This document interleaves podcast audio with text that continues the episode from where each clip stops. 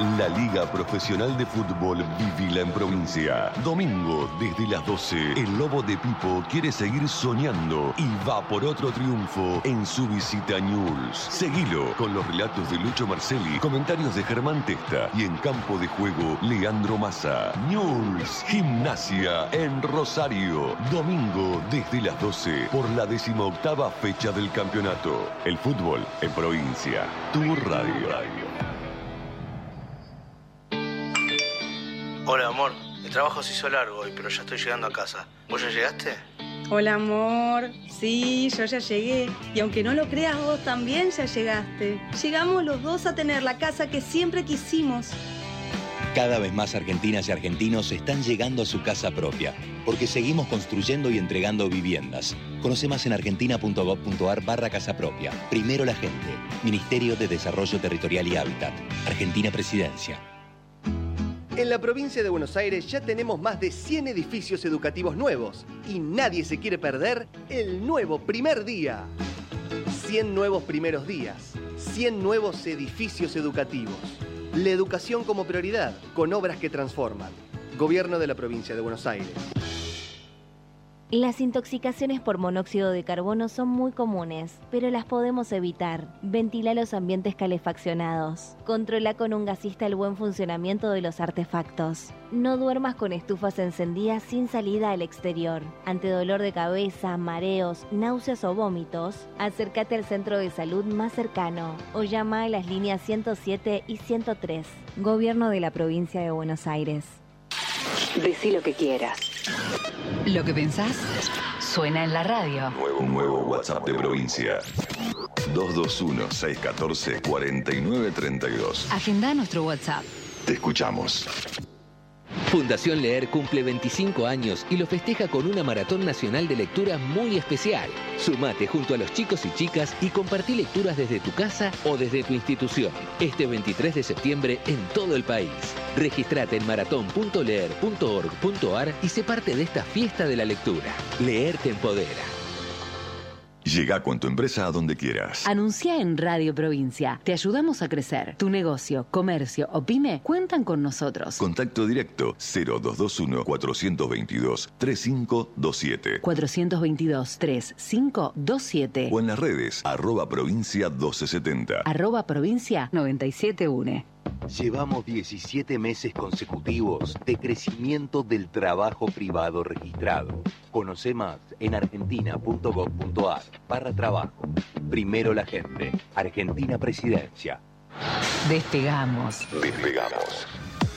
De lunes a viernes a partir de las 11. La partitura. La partitura de lo que suena en las calles. Suena en las calles. Gaby Pepe y Paula Vistañino hacen todo este ruido. Porque nada bueno ocurre en el vacío. Provincia. Tu radio. Tu radio. Federico Cejas. Federico Cejas. Fernando Bossi. Fernando Bossi. Sábados de 15 a 17. La Liga de los Clubes. La Liga de los Clubes. En provincia. Puro sentimiento Mateo.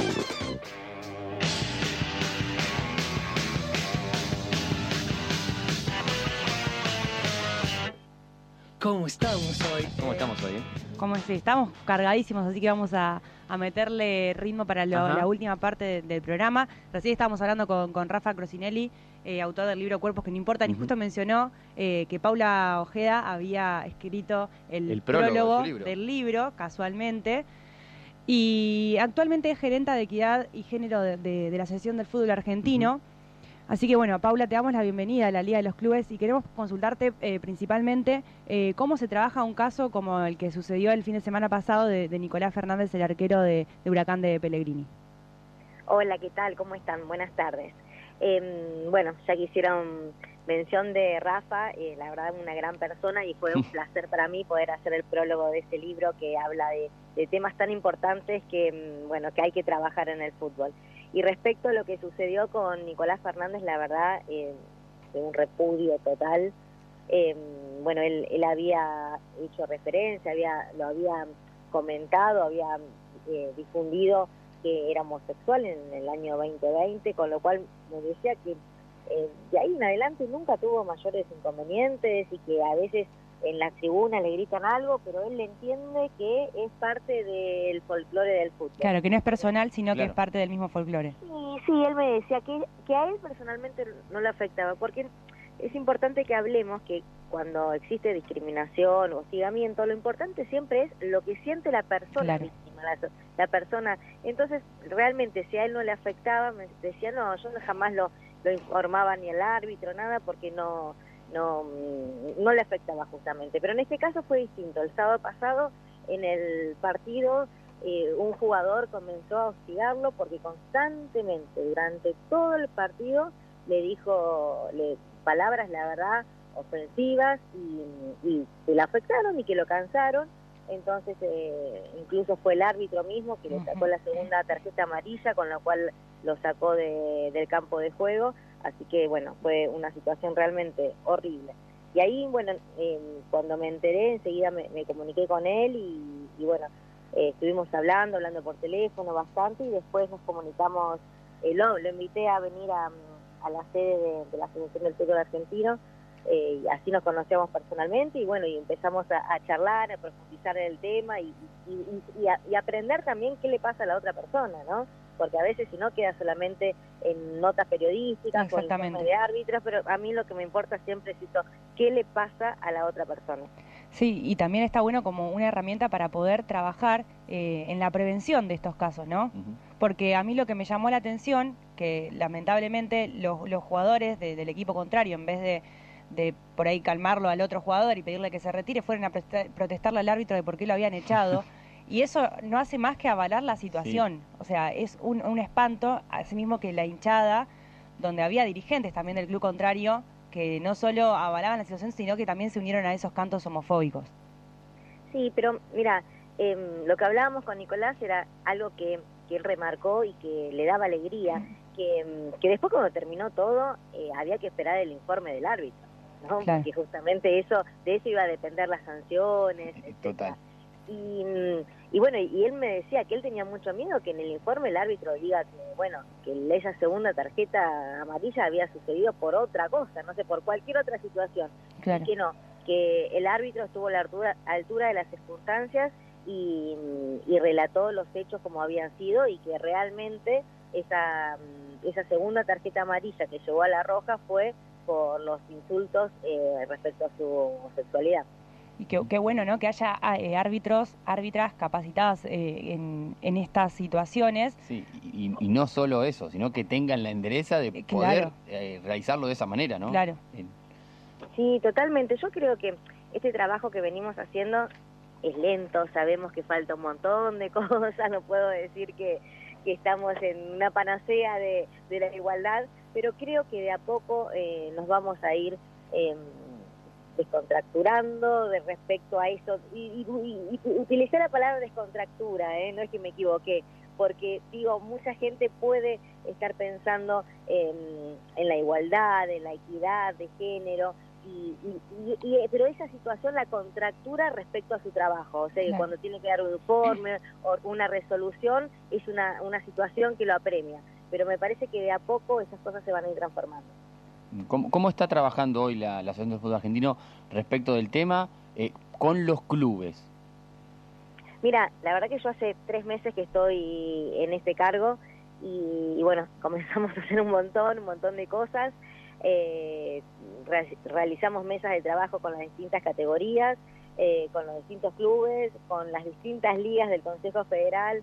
La verdad que el abanico del fútbol argentino y que están asociados a la nación del fútbol argentino son muchísimas. Así que es gigante. Eh, la verdad que ni yo sabía que, eran tanto, porque están las selecciones, están los clubes, están las ligas. Eh, así que bueno, es un trabajo arduo, eh, es largo, pero bueno, como dije hace un ratito, creo que a poco vamos a ir avanzando. Bueno, gracias por, por el tiempo, por el, por el rato. Pablo, no queremos eh, eh, robarte mucho tiempo, sí, eh, sí es importante que la Asociación del Fútbol Argentino tome esta, esta situación y que de alguna manera esto se empiece a replicar también en otras instituciones deportivas y que los clubes, de a poco un poco lo hablábamos con, con, Rafael, los clubes empiecen a incorporar estas áreas de género y, y, de equidad para también hacia adentro de la institución trabajar con sus profes, con sus dirigentes, con sus padres, con madres, con sus deportistas, eh, todo lo que tenga que ver con, con el tema del género, ¿no? Sí, totalmente. Yo estoy alentando justamente a esta formación, a esta eh, capacitación de, de, personas referentes de, de, cada institución para promover esto y, y, te sumo además a las comisiones directivas, ¿no? Claro. Sí, obvio. Porque no solamente tiene que ser las profesoras, profesoras, técnicos, técnicas, deportistas en general, pero las comisiones directivas donde están después las personas que toman las decisiones Exactamente. a una situación determinada, porque después tenemos los departamentos de género que la verdad que las chicas trabajan muchísimo, están capacitando, pero no tienen el poder real de Claro. decisión que sí la tiene la comisión directiva. Sí. Sí, bueno, nosotros lo, lo- lo que hacíamos con, con- con Rafa, citamos un, ejemplo puntual que se ve, por- eh, lo, lo citamos porque es, es público, el de Johan Carbonero. Cuando dejó gimnasia y se convirtió en jugador de, de- de Racing, la, la comisión de género del club mostró públicamente Disconformidad. su disconformidad con la contratación. Sí, por eso te digo, eh, porque muchas veces, y, y escucho a muchos comunicadores, comunicadoras que hablan de la responsabilidad o del poco trabajo de las comisiones, áreas o departamentos de género. Y yo siempre pongo el foco ahí, no, no, no nos descuidemos de eso.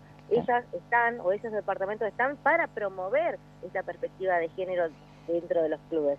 Pero la decisión siempre la tiene el presidente o presidenta o comisión directiva. Así que por eso me parece importante trabajar en la capacitación también de, de estas personas que integran esta toma de decisiones. Eh, te- pregunto por la interna de, de- de la AFA en cuanto a su capacitación de los dirigentes. ¿Han participado de, encuentros? ¿Cómo vienen desarrollando eh, la temática? ¿Si encuentran involucrados en, en- en la misma? La verdad que me sorprendió porque están todos súper predispuestos, y digo con no porque la mayoría son varones, lo- los presidentes, eh, pero la verdad que sí, no encontré una predisposición y unas ganas de que se trabaje eh, en la temática. Así que para mí eso es un aval muy grande porque me deja avanzar y como digo, quisiera avanzar de una manera más rápida, pero la verdad que el abanico de, Sí. mm, de lugares en AFA es tan grande que, Claro. Que bueno, que va a llevar un tiempo, pero bueno, estamos encaminados en eso. Bueno, qué bueno escucharlo de tu palabra, que existe Sí. esta, esta Es como un esta alivio. posibilidad, Porque uno, claro, respira un poco más tranquilo. Sí. Porque, eh, eh, a, a decir verdad, y vos eh, no vas a dejarnos mentir al respecto, uno de los ámbitos en los que más se ve eh, situaciones eh, de género que no están buenas, que atentan contra la integridad física de los cuerpos, las masculinidades y todo lo que veníamos hablando eh, ta- también con Rafa, es en el fútbol. Y el fútbol es eminentemente un ámbito que está constituido eh, desde el machismo. Sí, totalmente, pero la verdad que eh, el presidente Chiquitapia fue quien me dijo, necesito que trabajemos estos temas en los clubes, necesito que terminemos con todos los tipos de violencia, discriminación dentro del fútbol. Entonces, la verdad que tengo la orden directa para que eso se haga efectivo. Pero reitero, es largo el camino, no es fácil, eh, es sinuoso, pero, Total. pero bueno, creo que en algún momento vamos a llegar y, y lo importante es seguir trabajando, lo importante es que los medios de comunicación como ustedes puedan visibilizar estos temas, entonces eh, creo que ahí recién va a empezar a transformarse las cosas. Bueno, ojalá que este, este caso, el de Nicolás Fernández, el arquero de Huracán de Pellegrini, que fue de alguna manera agredido por su orientación sexual en el partido frente a Argentino de Trenquelauquen, eh, sea, eh, no sé si el último, pero sí el primero de los últimos, Sí. en el que no- no- nos lleve a cuestionar eh, actitudes de, de- de violencia, ¿sí? Eh, que, que- que atenten justamente contra la integridad eh, de- de- de un jugador, en este caso, ¿no? Sí, totalmente, totalmente, porque tenemos que cuidar a las jugadoras, las jugadoras de la parte atlética, la parte técnica, la parte nutricional, pero también la parte psicológica y de educación. Así que todo tiene que ver y me parece que esta materia, esta temática que manejo yo tiene que ser transversal en todas las áreas. Exactamente. Bueno, Paula, eh, te agradecemos por, por el tiempo, ¿sí? No, por favor, un abrazo grande. Ahí estaba Paula Ojeda, gerenta de Equidad y Género de la Asociación del Fútbol Argentino, que también se involucró en el caso de, de- de Nicolás Fernández, este arquero que fue discriminado por su sexualidad, eh, como lo decía recién, en el partido entre Argentino de Pellegrini y, eh, perdón, Huracán de Pellegrini y. Argentino de Trenquelauquen, ¿no? Sí, eh, la verdad que bueno, que intentamos abordar el tema de, de distintos lados, ¿no? Primero con un autor de un libro que está totalmente vinculado a, a lo que sucedió y por otro lado la palabra de quién se encarga de esto en, el, en- el ente que regula al fútbol argentino. Entonces, bueno, saber cuáles son las medidas que se toman para trabajar, que están presentes, porque eso también es importante, que se hayan reunido con el jugador, eh, es importante porque demuestra que hay una preocupación y que se está trabajando al respecto. Entonces, bueno, decir, estamos acá, estamos trabajando para esto, a uno le genera un cierto alivio, ¿no? Eh, saber que hay gente que se ocupa de estas eh, temáticas, estas problemáticas, que la realidad es que no deberían ser problemas, eh, sino que debería normalizarse totalmente porque, porque es así, es... Sí, pero bien lo decía Paula, hay que entender también que el camino no es... No, no, no. el camino está lleno de obstáculos, va a ser con muchos eh, idas y vueltas, con mucho retroceso, algunos avances, muchos retrocesos, algunos avances. Bueno, lo importante... Porque hay algo que está sumamente instalado, es justamente eso, la masculinidad en el fútbol es como... Sí, es difícil sacarlo de raíz, pero se está avanzando. Yo creo que si hacemos eh, un estudio de cómo era esto hace 10 años, ni siquiera estoy hablando 30 años, estoy hablando de 10 años atrás, se ha avanzado un montón y eso la verdad que hay que, no sé si celebrarlo, porque se tiene que dar de forma natural. Sí eh, pero hay que también ponerlo en la mesa y darle visibilidad a estas cuestiones. Y como le decía Paula, está bueno que mínimamente se empiece a hablar de ello. Sí. Porque que se empiece a hablar de ello también eh, invita a pensar que hay una alerta puesta sobre esas situaciones, que antes quizás se naturalizaban. Sí, se eh, naturalizaban y además alentaban a que sean así, ¿no? que eso es lo peor, creo yo. darle el aval y, y, que se sigan reproduciendo es lo que hace que nunca se pueda terminar con esto. Bueno, estaremos siguiendo también un poco lo que pasó eh, en una cancha que está aquí nomás de la, de la radio, o sea, son, no sé, 20 kilómetros hasta la cancha de Everton. Ayúdenme con la no, distancia. mucho menos. Menos, ¿Cómo 20 kilómetros? No sé, dígame. kilómetros te vas a... Tranquilo, claro. No sé. Sí, ya, ya, ya estás en Estamos la en 54, tenemos que ir hasta 629. Sí. Bueno, pero en el medio... Pero eso es. Tenés desde 50... ¿No son 600 cuadras? No, no. Ah, perdón, disculpe. Las numeraciones de la Ciudad de La Plata son... De 53 hasta 90. Ahí son 4 kilómetros. Sí. Bajás 6 cuadras. Sí, Hasta, calle 7. Medio kilómetro. Medio kilómetro. Y de 90 pasa a eh, 500 algo, ¿no? 590. No, 600. No, 600. 600, 600 pero 600 ah, es el 99. 99. Ok, bueno. Eh, eh, en vez de ser 100 es 600. Claro. claro. Bueno. Serán 6 kilómetros. 7 como una locura. Como mucho. 7 kilómetros. 6. De 20 a 7. Bueno. Le erré por 13 kilómetros. Sí, por bastante, digamos. En Cancha Verde se produjo hoy un acontecimiento que también llamó la atención. Quizás en otro momento hubiera pasado desapercibido, pero que se lleve detenido un árbitro es increíble. Sí, jugó con la... Parece, ¿no? Que conoce la ley, entonces jugó un poco con eso. Parecería ser, parecería ser. Bueno, de esta manera le ponemos punto final a la edición número, ¿cuánto, Vicente Jalil? No noté hoy eso. 157. Muy bien, hace los deberes. De la Liga de los Clubes, aquí en el aire de Radio Provincia. Nos volvemos a encontrar el próximo sábado a las 15 horas para seguir comunicando Sentimiento Amateur.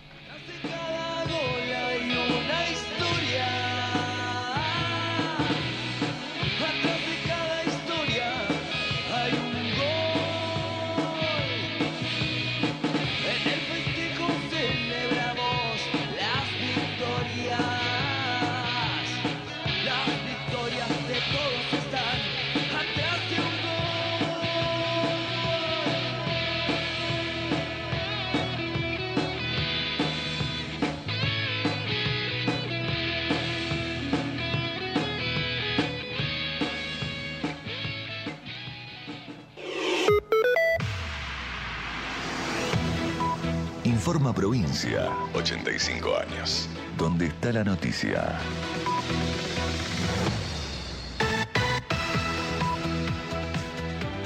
Cinco de la tarde, un minuto. En todo el país el cielo está despejado en la capital de la provincia de Buenos Aires. La temperatura actual 17 grados, humedad 26%. Juan Grabois dijo que ojalá se dé en algún momento un pacto humano. El dirigente del Frente Grande participó de la Misa por la Paz y la Fraternidad en Luján. Grabó y también resaltó la importancia de tener consenso básico sobre la paz política. El oficio religioso fue en repudio al atentado sufrido por la vicepresidenta Cristina Fernández. Murió el productor Lino Patalano. La noticia sobre el fallecimiento fue confirmada por sus amigos y colegas.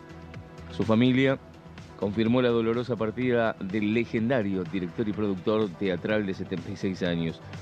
Sus redes serán em, anticiparon lo que sucedió y sus restos serán velados en las próximas horas en el Teatro Maipo. Se realiza la Fiesta Nacional del Salame Quintero en Mercedes. En el tradicional festival gastronómico Hay actividades para toda la familia con juegos infantiles, un mercado artesanal, peña folclórica, danzas y shows musicales. La cuadragésima séptima edición de la Fiesta Nacional del Salame Quintero se realiza hasta el día domingo en la ciudad bonaerense de Mercedes. El cielo está algo nublado en la capital de la provincia de Buenos Aires, la temperatura actual 17 grados, son dos décimas, humedad 26%. Informa Provincia, donde está la noticia. 85 años.